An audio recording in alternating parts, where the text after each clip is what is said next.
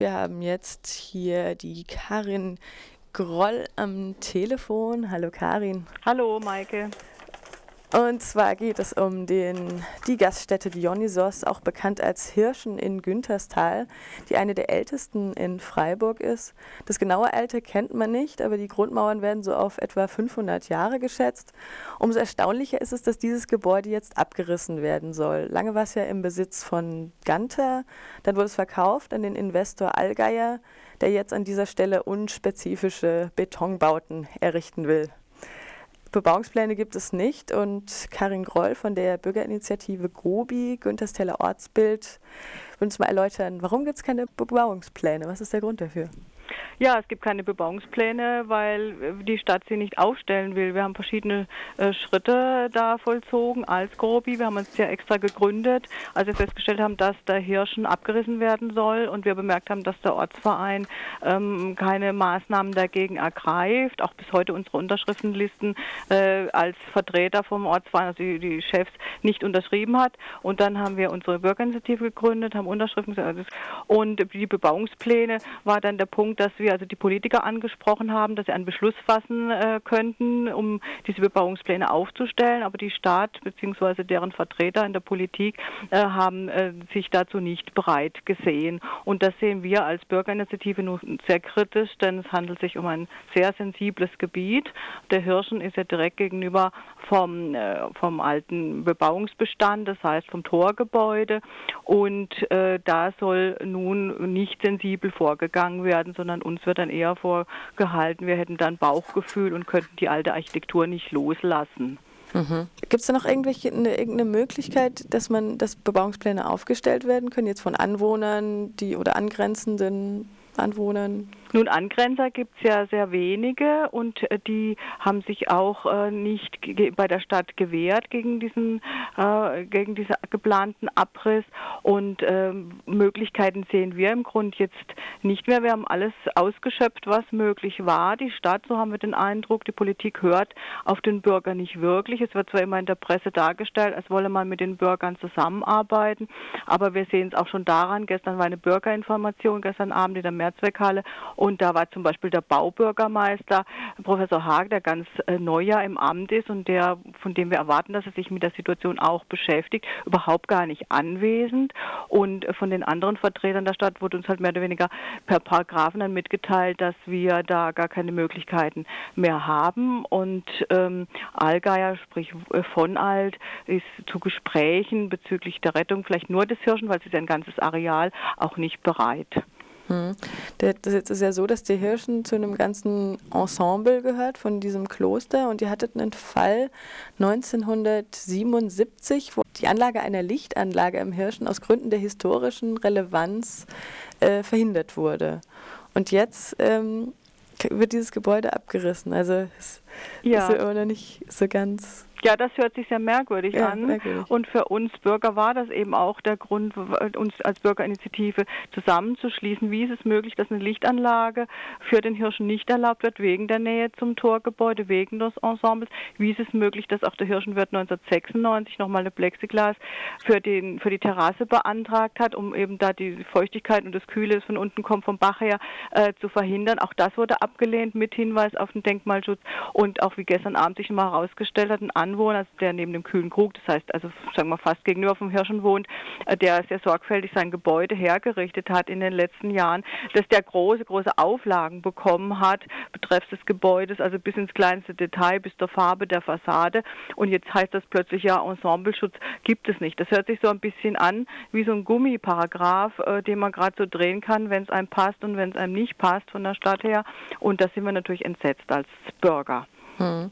Welche Rolle spielt denn jetzt der Ortsverein? Du hast den vorhin mal kurz erwähnt. Ja, der Ortsverein, muss man sagen, ähm, hat eine, eigentlich eine recht große Macht, laut der Politik jedenfalls, in einem Ort, um sich auch schützend vor etwas zu stellen. Wir haben eigentlich erwartet, er stellt sich schützend vor Günterstal und vor den Hirschen und haben dann im Laufe des Sommers festgestellt, äh, dass da gar keine Schritte äh, unternommen wurden. Erst im Herbst wurden dann neue Pläne vorgestellt. Da war aber schon sehr viel gelaufen und der Ortsverein, wie gesagt, die, die Vertreter des Ortsvereins, Ortsvereins, äh, Nostadt und Stalter. Mit Namen haben also bis heute die Listen gegen den Abriss nicht unterzeichnet. Und das ist für uns Bürger doch relativ dramatisch, weil wir uns überlegen müssen, wie geht es denn hier eigentlich weiter, wenn hier historische Substanz gerade mal so dem Bagger zum Opfer fällt, wo doch andere Städte stolz drauf wären. Äh, sie hätten noch alte Substanz oder die, die es haben, auch sie dann herausputzen, aber bei uns ist das gerade mal dagegen, das Gegenteil. Und wir fühlen uns vom Ortsverein in keinster Weise vertreten, ganz im Gegenteil und wir werden uns selber jetzt weiter noch formieren müssen und auch weiter solchen äh, Dingen auf die Spur kommen, wo ist, sind da Bauwerke, die möglicherweise auch gefährdet sind, weil wir vom Ortsverein da keinen Schutz erwarten können. Hm. Von der Stadt heißt es ja, der Wohnraum würde gebraucht, der jetzt da entstehen würde durch diesen Investor. Ähm, es sollen junge Familien kommen. Das Gegenargument ist natürlich, der Hirschen war eine, eine Gaststätte, eine, wo Dionysos jetzt in den letzten Jahren, seit 1980 hieß er so, ne? Ähm, das waren ja, sind ja eigentlich soziale Strukturen, die jetzt äh, da verloren gehen. Oder? Ja, wir haben ein großes Problem. Zum einen wird immer mit jungen Familien argumentiert, die Wohnraum brauchen. Im Endeffekt ziehen sie aber nicht hierher, weil sie das Geld gar nicht haben, diese teuren Quadratmeter überhaupt zu bezahlen. Und zum anderen haben wir es hier mit einem Günterstal zu tun, das unvergleichlich ist mit anderen Stadtteilen dahingehend, dass es hier überhaupt keine Infrastruktur mehr gibt. Es gibt eine Sparkasse, die in den nächsten Jahren auch von der Schließung äh, bedroht ist. Es gibt zwei Bäcker, die auch nicht mehr lange da sein werden. Und dann haben wir so gut wie überhaupt nichts mehr, bis auf einen Friseur und ein Nählädele. Und äh, auf der anderen Seite soll unser Stadtteil immer weiter ausgebaut werden. Also auch da lässt die Stadt überhaupt, äh, äh, hat kein Augenmerk mal aufgehört, also sagen, wir brauchen ja auch eine Infrastruktur und dann sich immer hinter Paragraphen zurückzuziehen, das ist natürlich eine sehr einfache Sache für die Bürger, aber eine sehr dramatische. Wir haben sehr viel alte Bevölkerung hier, es gibt keine Apotheke, es gibt keinen kleinen Laden, wo man ein paar Sachen einkaufen könnte, da muss man in die Stadt fahren. Hm. Es fiel da ja der, im Vorfeld der Begriff der Schlafstadt ja. Genau darauf wird es dann wohl hinauslaufen. Ja, das ist es im Grunde heute schon zum großen Teil. Und durch das, dass der Hirschen, das ist ja das Herz von Günterstal, ist ja mittendrin, nun auch noch fällt, da sind die restlichen verbliebenen zwei Gaststätten, äh, der Kühle Krug hat jetzt noch offen und Swaltheim natürlich auch, äh, sagen wir, mit äh, involviert, äh, weil da, wo schon fast nichts mehr ist, da kommen auch keine Leute mehr her. Und das heißt, da wird es auch weiter Abbau geben. Und da fragt man sich, was hat man da eigentlich für eine Vision von der Stadt? Stadt. Wenn man so eine Gesamtplanung Freiburg anschaut, äh, soll da in Günterstal wirklich dermaßen abgehängt werden von, ähm, von, von Kommunikationsmöglichkeiten im Kern, von Strukturen, Einkaufsmöglichkeiten und so weiter. Äh, was ist das eigentlich? Das ist für uns als Gobi eigentlich keine wirkliche Stadtplanung im Gesamten. Hm. Du hast gesagt, gestern gab es eine hitzige Debatte. Es waren ja Vertreter von der Stadt da und äh, andere Entscheidungsträger. Wer war da alles zugegen? Und wie ging es da ab gestern Abend? Ja, das nannte sich Bürgerinformation und da waren beteiligt Dase King, Stadtplaner, ein Jurist dann von der Stadt, der das die Denkmalbehörde und Fonal, das heißt also Allgeier Wohnbau und das, äh, die Veranstaltung insgesamt wurde uns also von vornherein schon vorgegeben, wie viel Redezeit wir so ungefähr überhaupt nur haben. Also in so einer wichtigen Angelegenheit finde ich das also schon auch sehr fraglich. Ja gut, und dann begann eben die Debatte. Das heißt, uns wurde im Grunde vor vorgestellt, wie dieser Neubau aussehen soll. Der Neubau hat ja im Gegensatz zum jetzigen Gebäude, das massive Wände hat, äh, ist es ein Betongebäude und jeder Bürger weiß ja mittlerweile, dass Beton nun nicht gerade der haltbarste Baustoff ist und nicht gerade der Qualitätsbaustoff ist. Und äh, dann, äh, wenn dann von Gobi sich jemand meldete, dann wurde das doch relativ, von da ging relativ ähm, beschnitten in der Redezeit, weil eben man das Gefühl hatte, Kritik ist auch nicht gerne gesehen. Es wurde dann immer von in Richtung Gobi gesagt, naja, das ist Bauchgefühl, das sind Emotionen. Nun frage ich mich, was ist mit den Menschen, wenn sie kein Bauchgefühl und keine Emotionen mehr haben? Und ein geplanter Abriss ist ja auch eine Emotion. Ja? Also ähm, wir fühlen uns nicht verstanden. Wir haben das Gefühl, dass wir so einer Front von Menschen gegenüber waren. Das heißt die Politik, die Stadt, die mit, mit, die mit den Investoren arbeitet und nicht mit den Bürgern. Hm. Was ihr auch kritisiert habt, ist ja, dass ähm, die Bürger sehr spät erst informiert wurden. Von einer Dame aus eurer Runde habe ich mitgekriegt, sie hatte das nur zufällig in der Straßenbahn äh, erfahren, dass es diese Verkaufspläne gibt oder beziehungsweise dass es schon verkauft ist und die Abrissgenehmigung auch schon da ist. Ähm, wurde da vorher nicht aufgeklärt, bevor das Ganze in Gang kam?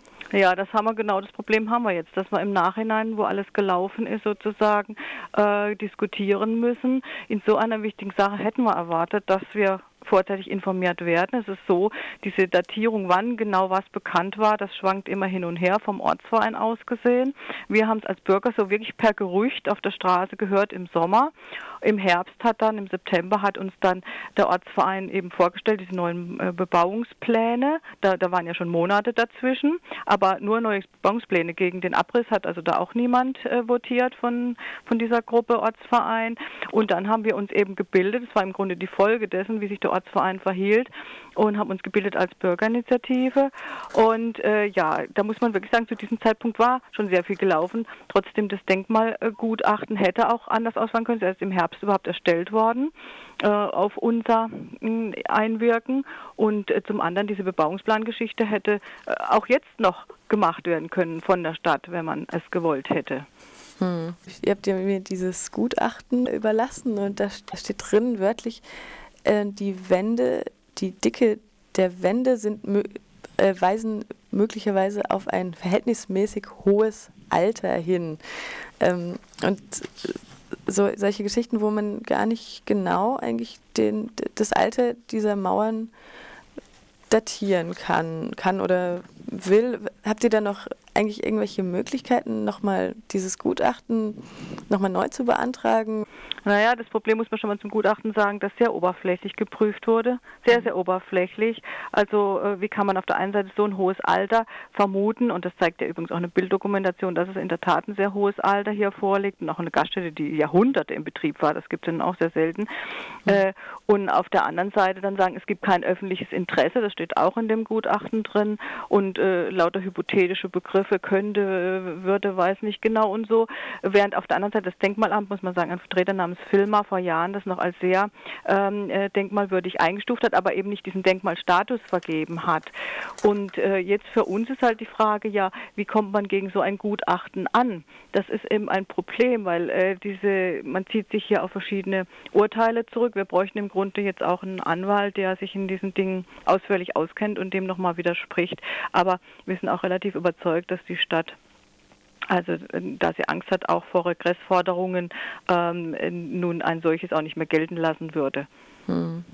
Also es wurde dem Bau keine baugeschichtliche Relevanz zugesprochen. Es gibt keine dokumentarische Funktion laut dem Gutachten, da, da dass man den Bau nicht mehr ansieht, dass er so alt ist.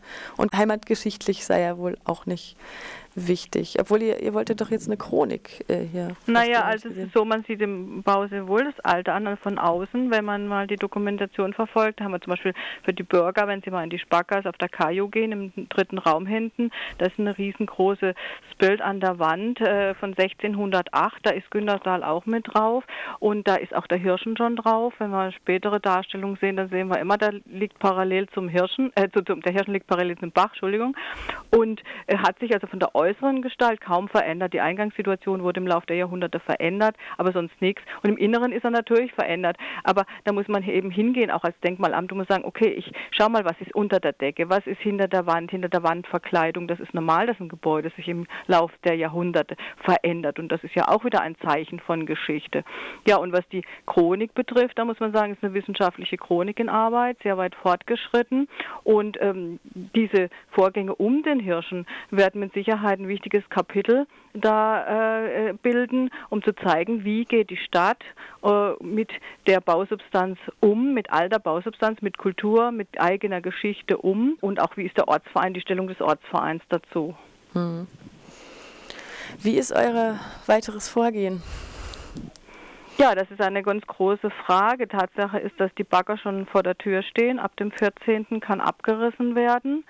Und wir haben doch einen Großteil unserer Dinge ausgeschöpft, aber wir haben auch noch weiteres, worüber wir nachdenken. Und da ist natürlich so, dass wir das jetzt nicht unbedingt in der Öffentlichkeit äh, sagen wollen, da äh, wir da auch mit Überraschungseffekten hoffen, arbeiten zu können. Mhm.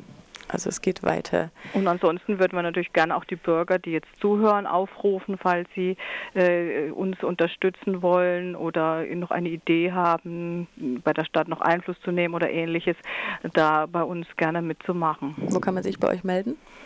Ja, das ist äh, die Gobi, sagen wir mal so. Wir haben Treffen immer freitags um 8 Uhr. Mhm. Und das werden wir dann dieses Mal im kühlen Krug in Günterstal machen.